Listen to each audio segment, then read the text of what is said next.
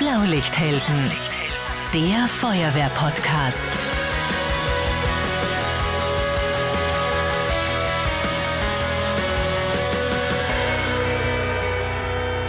Diese Folge wird präsentiert von Hikes. Sicherheit und Komfort für jeden Feuerwehreinsatz. Mit dem Einsatzstiefel Fire Eagle und Fire Hero. Alle Infos bei eurem Feuerwehrfachhandel.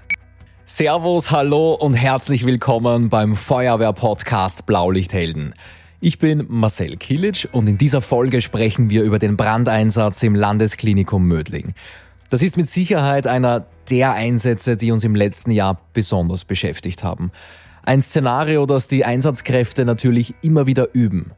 Aber ein Szenario, von dem sich alle wünschen, dass es nie eintritt. Ein Feuer in einem Krankenhaus. In einem Patientenzimmer. Drei Tote. Und eine Menschenrettung mit 90 evakuierten Patientinnen und Patienten. Dieser Einsatz war monatelang in den Medien aus verschiedensten Blickpunkten. In dieser Blaulichtheldenfolge soll es aber rein um den Feuerwehreinsatz gehen, nicht um die Politik.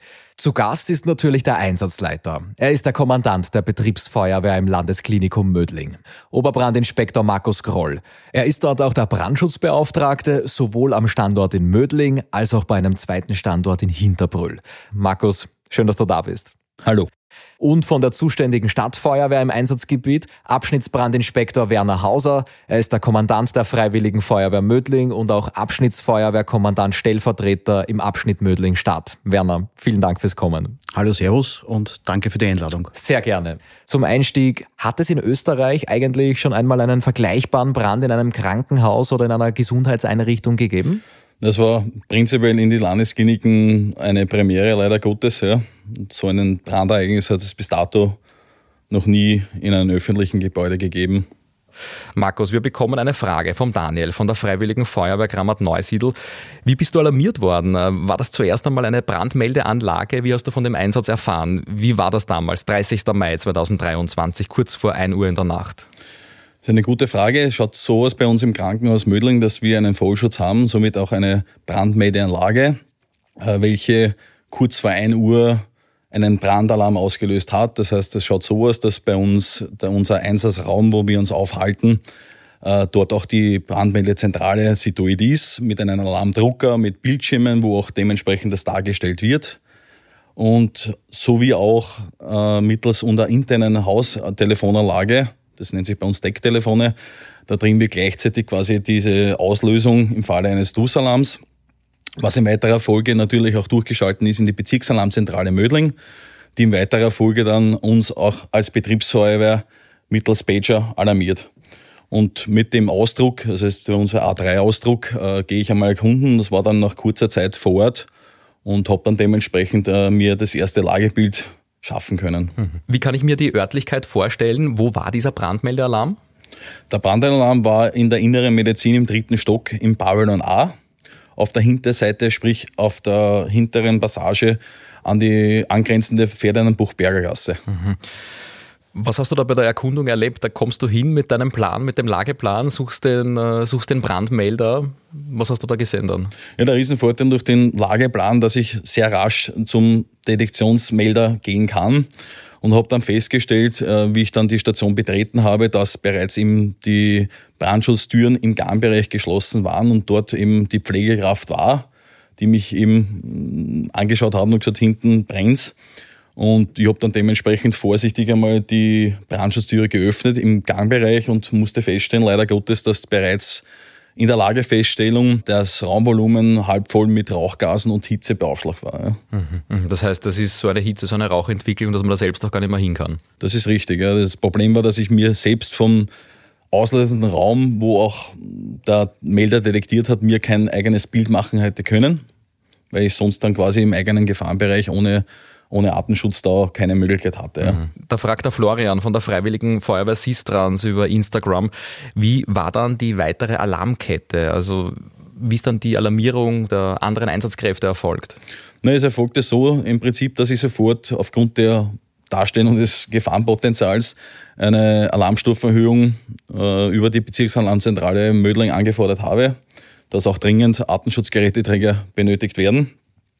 Das war ein Bereich einmal, was den Feuerwesen betrifft. Und gleichzeitig dazu habe ich im Pflegepersonal angeordnet, die Evakuierung der Patienten, die noch nicht in den Gefahrenbereich waren, weil ja doch eine bettlägigen Patienten sind vor Ort, äh, dass das quasi veranlasst wird über seitens der Pflege und Krankenträger. Mhm. Das war der Bereich A3A, äh, sowie auch auf der Parallelseite, weil ich wusste nicht, wie weit der Brand schon oder die Rauchgase sich weiter ähm, entwickelt haben. Und parallel dazu, dass der dritte Stock komplett in den anderen Pavillon, das sind sie bei uns in mehreren Stufen, aber in anderen Pavillon äh, evakuiert werden. Mhm, mhm. da kommen dann einige Feuerwehren natürlich. Äh, Werner, als zuständige Stadtfeuerwehr in Mödling, du bist Kommandant bei der Freiwilligen Feuerwehr Mödling, auch mit ausgerückt da. Wo warst du? Da kannst du dich noch erinnern, ähm, wo du die Alarmierung bekommen hast? Ich war im Bett. Also mhm. ich habe geschlafen. 1 Uhr in der Früh, ja. Um 1 Uhr in der Früh, ja. ist das normal. Ähm, und habe halt die Alarmierung bekommen, äh, Zimmerbrand im Krankenhaus. Ja, und da war für mich klar, äh, das ist, äh, könnte was, was Heikles sein und bin natürlich zur Feuerwehr, so wie es jedes Mal bei den Einsätzen so ist. Man kommt dann daher, bekommt vielleicht ein bisschen mehr Information. In diesem Falle war es eben schon so, dass man dann die Information auch bekommen hat, okay, es raucht wirklich, es ist wirklich. Dementsprechend äh, legt man sich natürlich schon einige Dinge im Kopf zurecht, was dort sein kann, was uns dort erwarten wird. Äh, ich persönlich bin äh, nicht als allererstes dort gewesen. Also es sind, wir haben äh, relativ viele Leute, die äh, knapp um das Feuerwehrhaus wohnen. Die sind natürlich wesentlich schneller. Und wir haben auch ein relativ gutes System hier in der Feuerwehr, dass ich sehe, wenn ich also als Feuerwehrkommandant äh, hierher komme, dann äh, kann ich schon erkennen an den Helmen, die fehlen, an mhm. den Fahrzeugen, die ausgerückt, wer dort schon draußen ist. Und da kann man sich schon ja meistens ein bisschen beruhigt sein, wenn man weiß, wer dort schon draußen ist. Also wenn man Kommandant in einer Stadtfeuerwehr ist, wo ein Landesklinikum ist, da kennt man die Örtlichkeit von verschiedenen Übungen, ist da immer irgendwo in Sichtweite, aber man hofft dann doch, dass dort letztendlich nichts ist. Und dann ist doch was. Ähm, dann kommst du dahin. Was war da euer erster Auftrag? Äh, war da klar, worum es geht? Oder gibt es da mal eine Korrespondenz auch mit dem Markus, was euer eigentlicher Auftrag ist? Ja, natürlich. Äh, wir leben das schon so, dass eben genau der Markus dort Einsatzleiter ist, weil er eben noch ortskundiger ist als wir.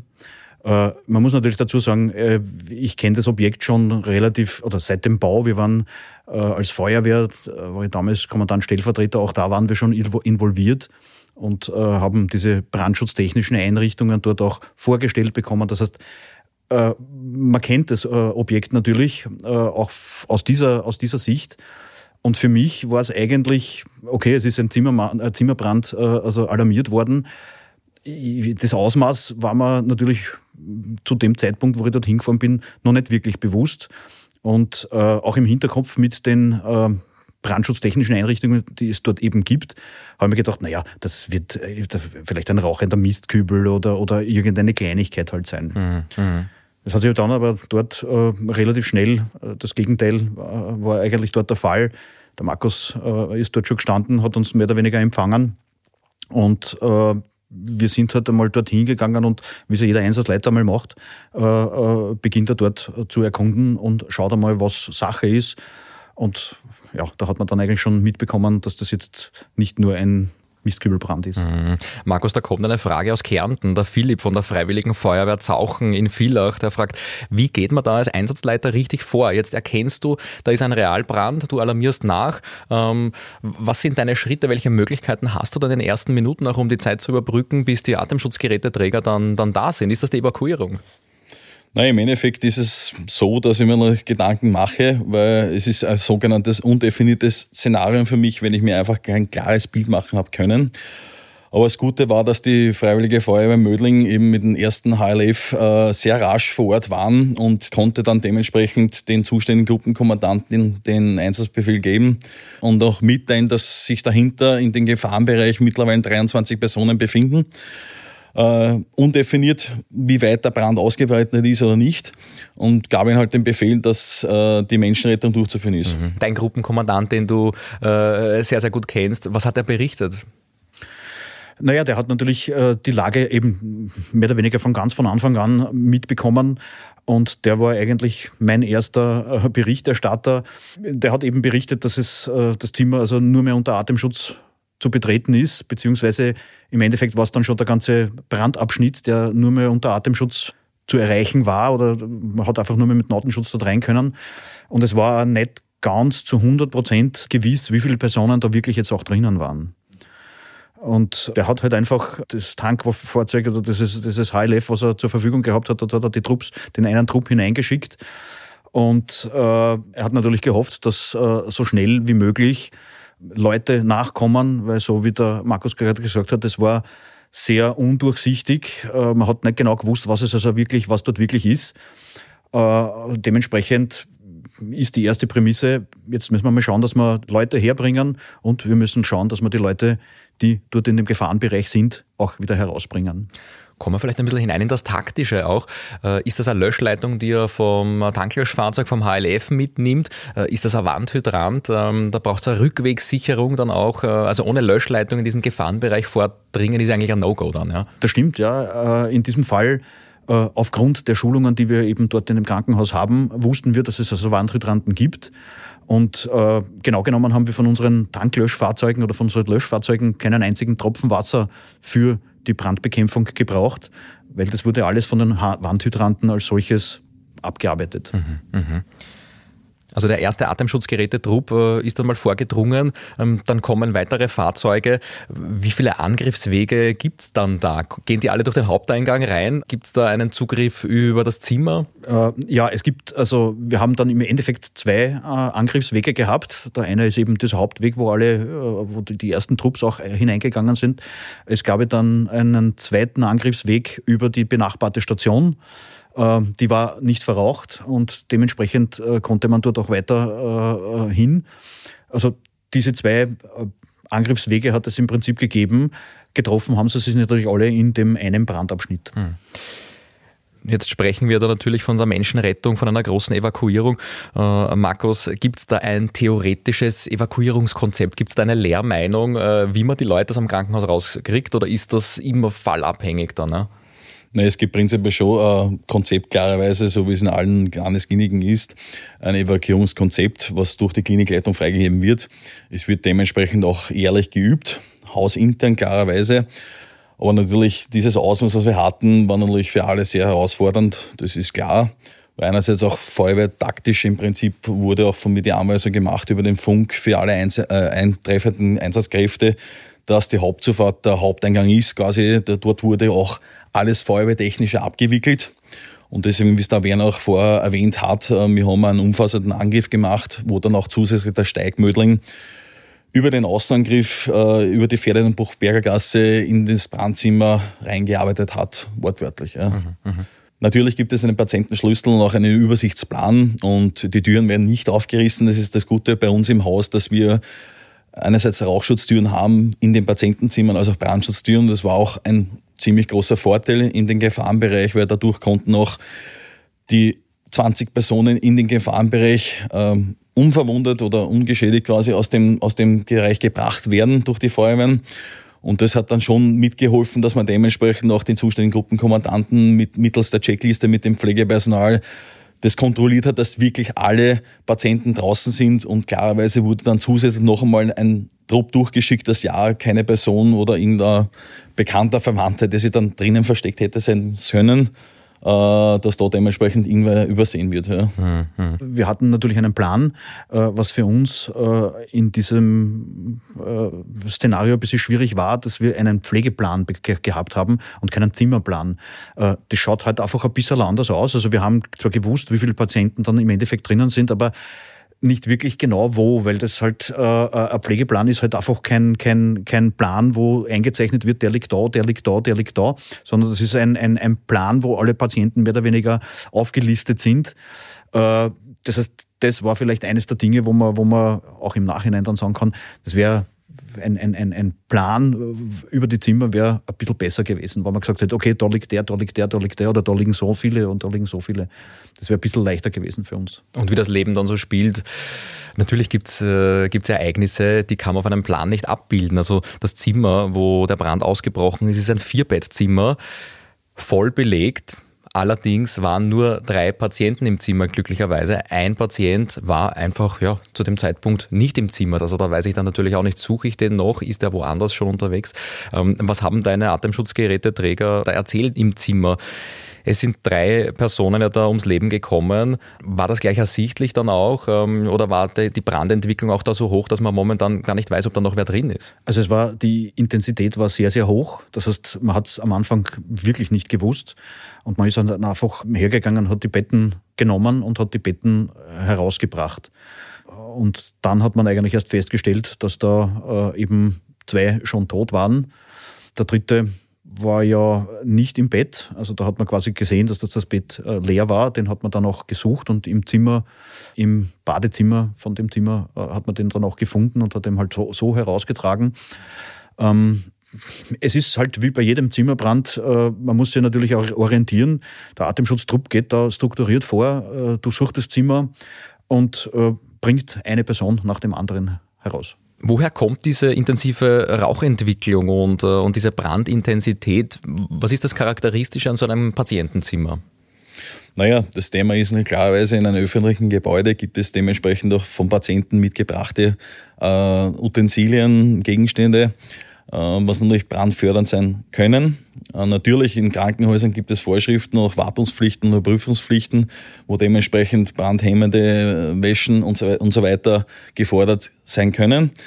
Natürlich auch ein Thema ist, dass innere Medizin auch dementsprechend auch eventuell mit Sauerstoff versorgt werden. Und da gibt es halt mehrere Parameter, wo ich sage, okay, im Falle des Falles und mit gewissen Umständen äh, kann es dann dementsprechend rasch zu einem größeren Feuer führen, was am 30. Mai der Fall war.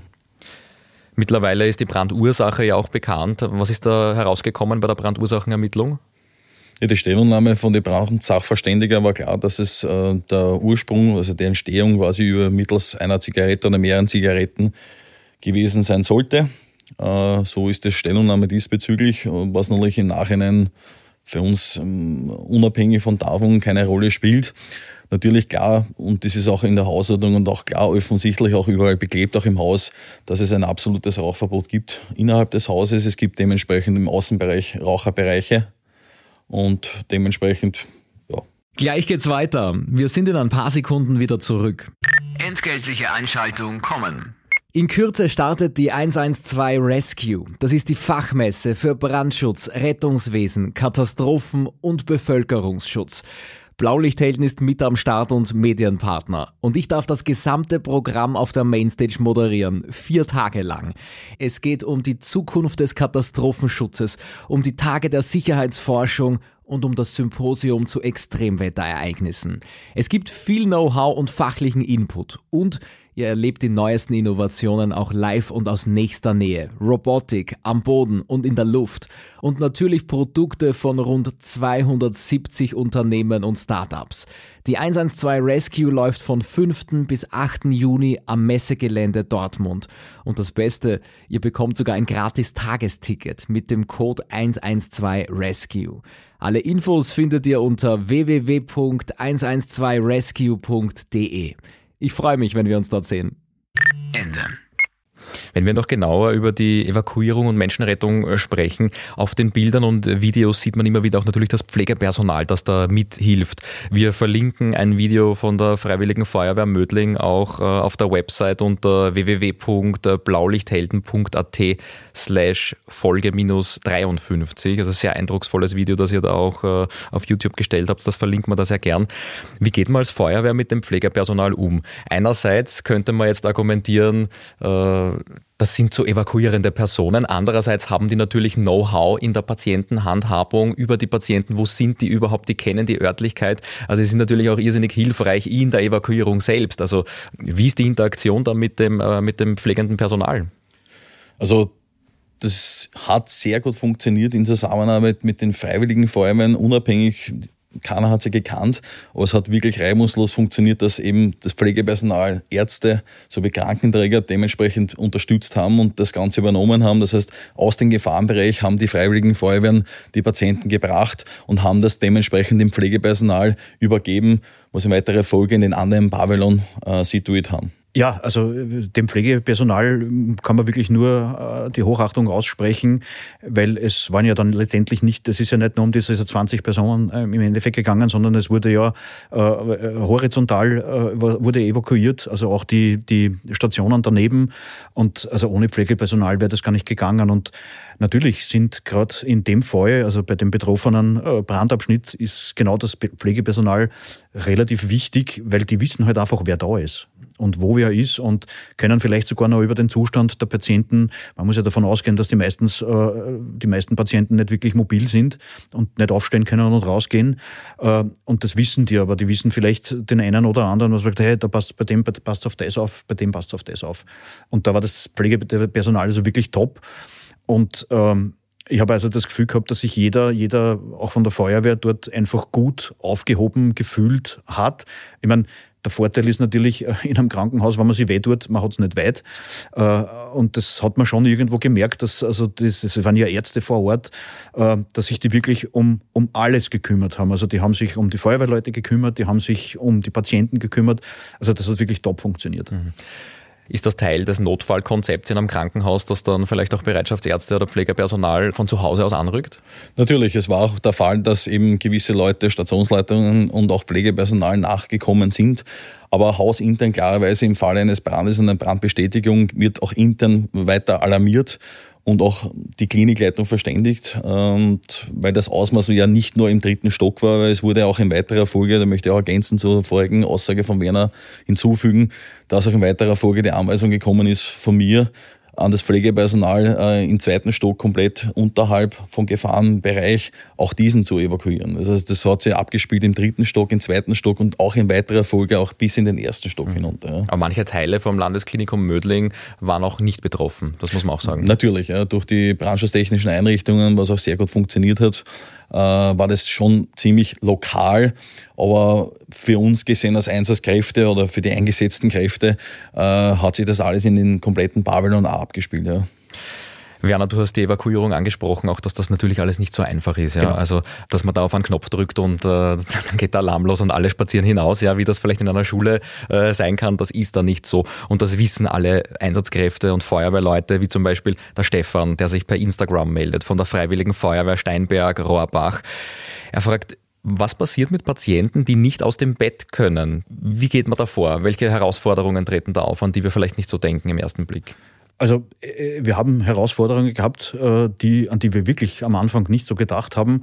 Das fängt sich damit an, dass es verschiedene Betten gibt und äh, man als jemand, der nicht im Krankenhaus arbeitet, gar nicht momentan weiß, wo, wo denn da die Bremsen, wie, mhm. wie löse ich diese Bremse. Die Betten sind mit Strom verbunden, die haben so Taster, wo, wo die Leute, das muss man alles runter tun, dass man das Bett überhaupt dort wegbekommt. Das ist einmal das eine, die eine Schwierigkeit. Wie gesagt, dann muss man wissen, wie man das Bett überhaupt zum Rollen bringt. Mhm. Und dann nimmt man das Bett und äh, äh fährt aus dem Zimmer heraus. Also zuerst äh, werden, wurden die Patienten auch mit Fluchtfilterhauben äh, ausgestattet, weil sie natürlich teilweise durch, äh, durch den verrauchten Brandabschnitt äh, herausgebracht wurden. Und dann fährt man eben mit dem Bett hinaus und man glaubt es gar nicht, ein Bett, das 150 Kilo hat, mit einem Patienten, der noch einmal 70, 80 Kilo hat, hat über 200 Kilo und äh, ein C-Schlauch, der dort liegt, wird dort zur fast unüberwindlichen äh, Barriere. Das heißt, äh, die Leute haben dann teilweise unter Atemschutz äh, die Betten über die Schläuche heben müssen und waren natürlich dementsprechend äh, körperlich sehr, sehr gefordert. Mhm. Dann hat vielleicht jemand noch eine Infusion, die dann auch noch genau, mittransportiert das muss man, Das muss man auch bedenken, dass das, das ist meistens dann, hat man das dann umgehängt, dass das wirklich auf das, auf das Bett äh, gehangen wurde und dann ist man halt auch darauf gekommen, dass man gesagt hat, das ist eben genau das, was ich zuerst gesagt habe, man hat mit dem Pflegepersonal gesprochen und wenn jemand halt jetzt körperlich nicht so schlecht benannt wird, dann haben die Leute den einfach genommen, geschnappt, aus dem Bett genommen und rausgetragen. Da gibt's, ich glaube, aus dem Video sieht man mhm, das auch, genau. dass da Patienten einfach genommen wurden und rausgetragen wurden, weil es einfach schneller gegangen ist und, und einfacher war. Und eine Brandfluchthaube haben die meisten Patienten wahrscheinlich auch nicht wahnsinnig gern auf. Natürlich ist das schwierig. Äh, wobei man dort, also ich glaube, dass, dass viele der Patienten einfach äh, doch einigermaßen verschlafen waren und die einfach mit der Situation als solches äh, überfordert waren und sich das einfach gefallen haben lassen. Und dann hast du schon auf. Ja, in Wirklichkeit, man muss dann natürlich als, auch als Atemschutztrupp, man muss sich das ja vorstellen, jetzt kommt da einer mit, äh, mit einer Atemschutzmaske drin, mit dann äh, im Hintergrund äh, hört er äh, einen Lärm, sieht das vielleicht rauchen oder hat schon äh, gerochen, dass da irgendwas ist. Dann kommt dann einer ins Zimmer, äh, setzt man so eine Fluchtfilterhaube rauf, zieht die noch zu, damit es halbwegs dicht ist und fährt mit mir. Das ist für viele sicher, sicher auch eine Herausforderung. Und äh, das hat man auch bemerkt bei den Patienten. Teilweise waren schon so sehr äh, fast panisch reagiert. Ja. Wie viele Einsatzkräfte waren da letztendlich dann in etwa vor Ort? Wie viele Feuerwehren? Das fragt der Paul von der Freiwilligen Feuerwehr Wiener Neustadt. Also letztendlich waren dann äh, 173 Mann aus äh, 15 Feuerwehren vor Ort. Man muss dazu sagen, bei uns die Feuerwehren, das ist, das ist gar nicht so das große Thema, weil wir halt einfach in der wirklich glücklichen Lage sind, dass wir um das um Mödling herum so viele äh, wirklich potente Feuerwehren haben. Das ist vielleicht auch noch eines der Dinge, wo man wirklich auch Danke sagen muss den, den, den Kräften, die da waren. Wenn wir heute brauchen Hubrettungsgeräte, dann sagen wir das und innerhalb kürzester Zeit stehen vier, fünf Hubrettungsgeräte zur Verfügung. Auch wenn wir es nicht gebraucht haben, äh, Großtanklöschfahrzeuge. Um Mödling gibt es halt äh, einige Feuerwehren, die halt wirklich auch äh, sehr, sehr potent sind wo man weiß, wenn die kommen, dann hat es, dann hat es einen Sinn, die wissen, was sie tun, die sind top ausgebildet, haben top Material und dahingehend ja, es waren letztendlich über 170 äh, Personen oder Feuerwehrleute da. Man, man, man ist sich dann äh, schon so, dass man sagt, okay, das passt schon ganz gut. Also da kann schon jetzt gar nicht mehr viel passieren, was ich nicht irgendwie abdecken kann. Detailfragen kommen oft von den jüngsten Mitgliedern. Der Tobias von der Feuerwehrjugend Stadt Lienz möchte wissen, ähm, wie viel Liter Löschwasser habt ihr gebraucht? Ist eine Detailfrage. Kann man das überhaupt sagen? Jetzt hast du die Großtanklöschfahrzeuge erwähnt zum Beispiel, ja, die Hubrettungsfahrzeuge. Manchmal kommen auch Dinge, die man, die man hat, falls man es braucht und dann braucht man sie zum Glück auch oft nicht. Genau. Ähm, leider kann ich das nicht so genau sagen, äh, weil, wie ich zuerst schon erwähnt habe, wir haben in Wirklichkeit von den Tanklöschfahrzeugen gar kein Wasser gebraucht, sondern das ist äh, zum Löschen äh, von dem Brand in dem Zimmer ist eigentlich ausschließlich die ortsfeste Wasserleitung oder Löschleitung mehr oder weniger dort verwendet worden.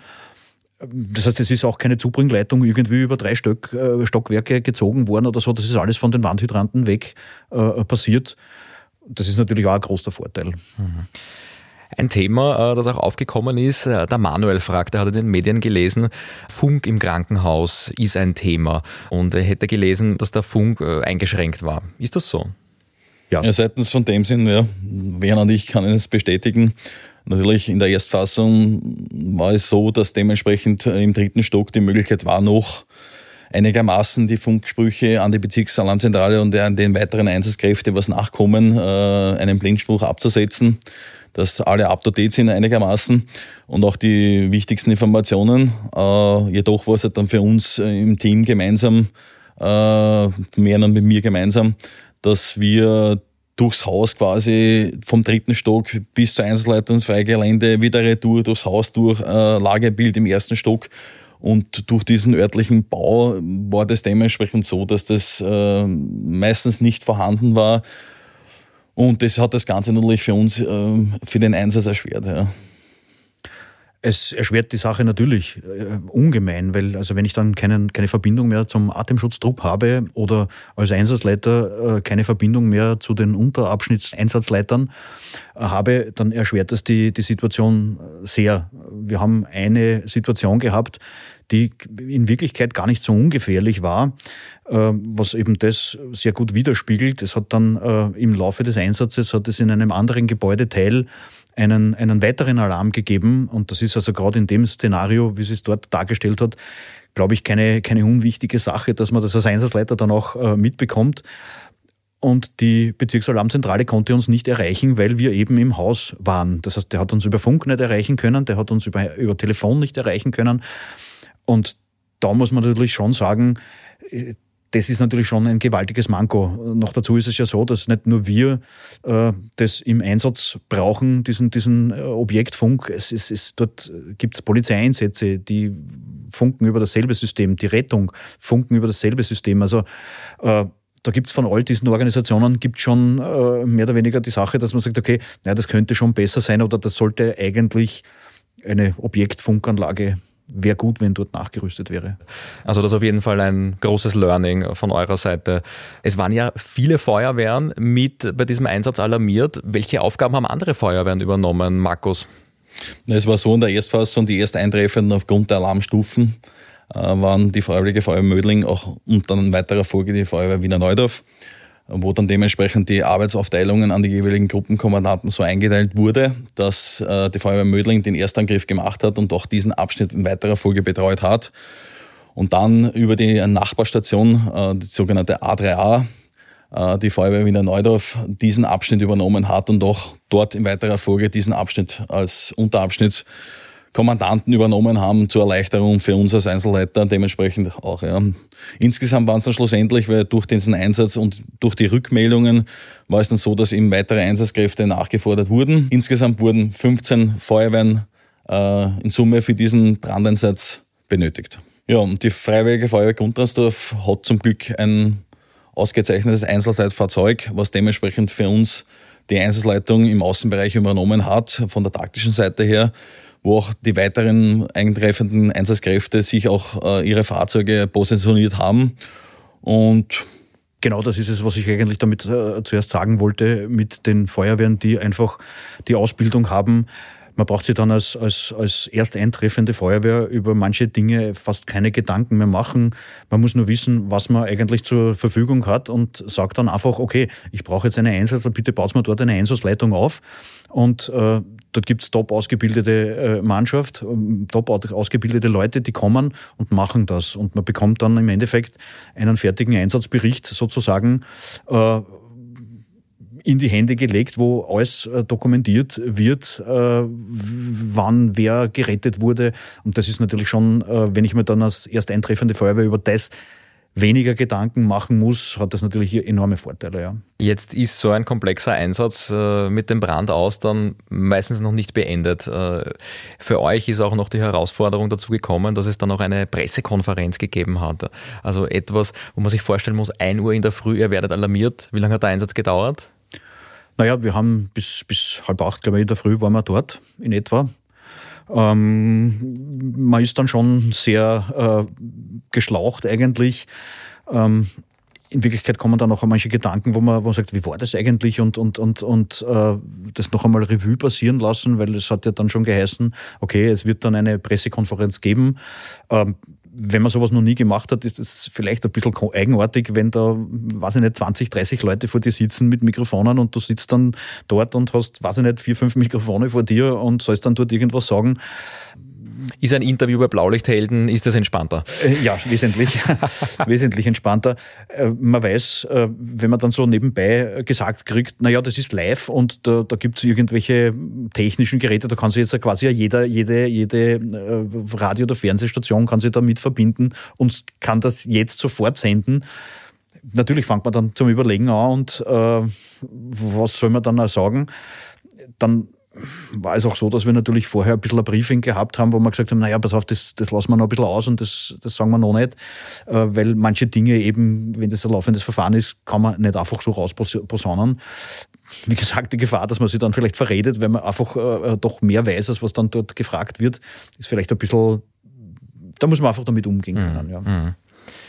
Welche Learnings habt ihr dann für euch gezogen als Feuerwehr? Was ist aus eurer Sicht wirklich gut gelaufen? Was würdet ihr anders machen? Hat sich was verändert in der Zeit auch?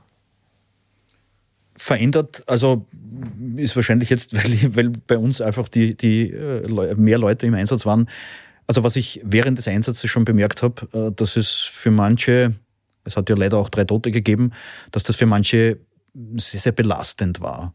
Also ich habe äh, äh, Leute beobachtet, die ähm, sehr, sehr äh, weg, also die einfach weggeschaut haben, wann dann äh, die, die Toten dort herausgebracht wurden.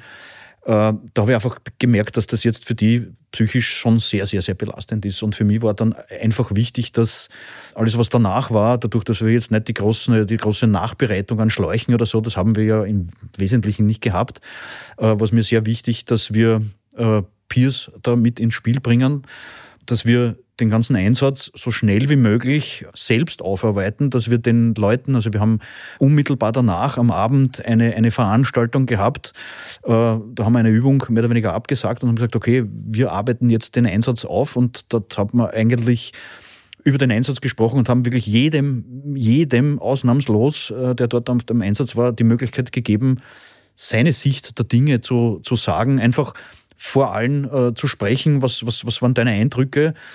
Ähm, wir haben dann, wie gesagt, mit Peers äh, gearbeitet äh, und es war letztendlich dann sogar äh, ein Psychologe da, ein paar Tage später, der mit den Leuten gearbeitet hat und mit denen gesprochen hat. Und das war mir besonders wichtig, weil es nützt mir als Kommandant ja eigentlich nichts, wenn ich jetzt die, die, die Leute dort verbrenne, sozusagen, und man der nie wieder in irgendein Zimmer brannt oder was reingibt, weil er so auf das, mehr oder weniger, er würde es halt einfach nicht mehr sehen das ist, glaube ich, ganz gut, dass man das aufarbeitet.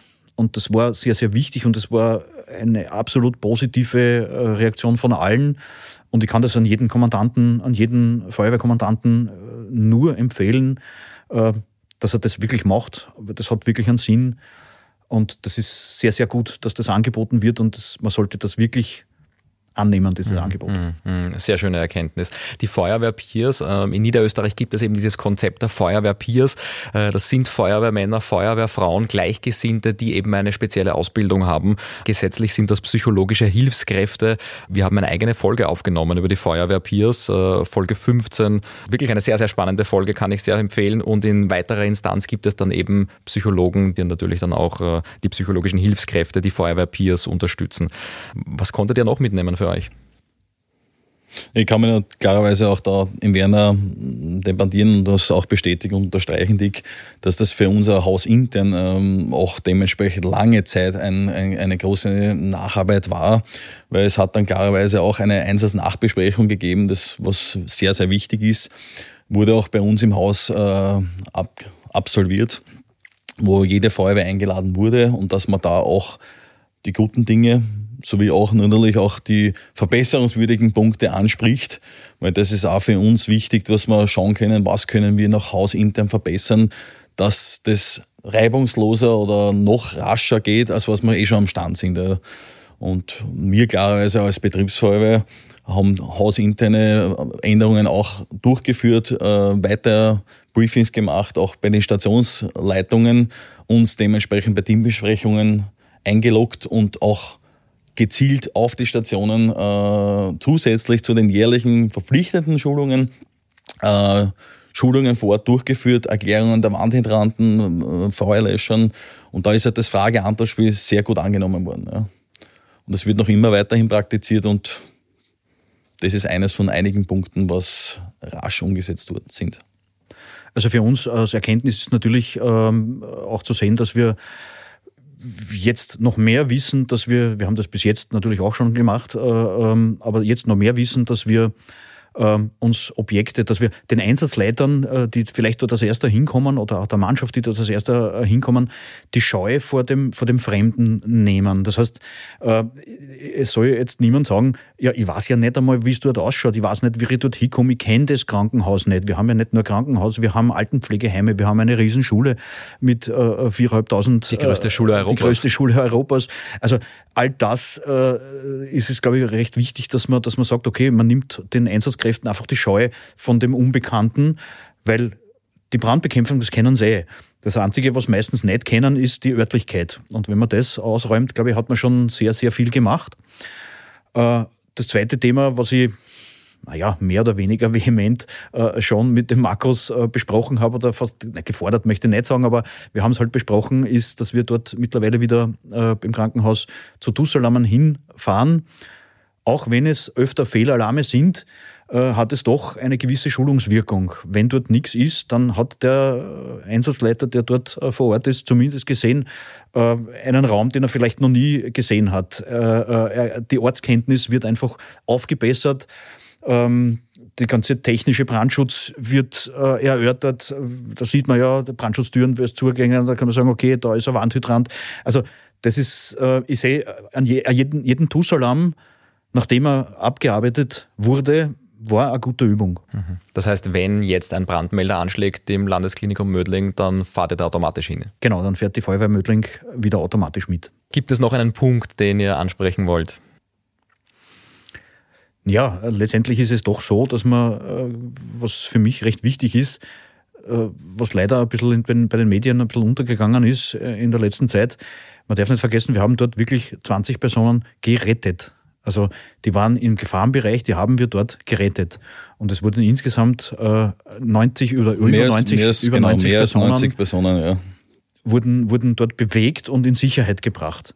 Also das ist, wenn man sich das einmal überlegt, das ist keine Kleinigkeit. Und dafür können wir beide können wir sagen, eigentlich nur. Danke sagen. Vielen Dank an alle eingesetzten Kräfte, auch, auch nie nicht gewähnten Feuerwehrkräfte, aber ein Dank an alle, alle Feuerwehren rundum Mhm. Das, das Krankenhaus Mödling. Ja. Es ist dann jeder Handgriff, jeder, der in der Einsatzleitung beim Funkgerät sitzt, der vielleicht kein genau. Atemschutzgerät oben hat. Da sind so viele Menschen im Hintergrund, die einzeln nicht erwähnt werden, aber für das Ganze eurer Seite eine Anerkennung sind, gibt. Für das Gelingen des Ganzen einfach enorm wichtig sind. Ja. Sehr schön. Markus Groll, Werner Hauser, vielen, vielen Dank für das Gespräch. Danke für die ehrlichen Einblicke und alles Gute. Gerne. Dankeschön. Danke auch. Ja, vielen, vielen Dank auch an euch fürs Zuhören. Eine wirklich spannende Episode. Und damit ihr in Zukunft keine Folgen mehr verpasst, gibt es den Feuerwehr-Podcast Blaulichthelden jetzt auch per WhatsApp. Also klickt ganz einfach auf www.blaulichthelden.at slash WhatsApp.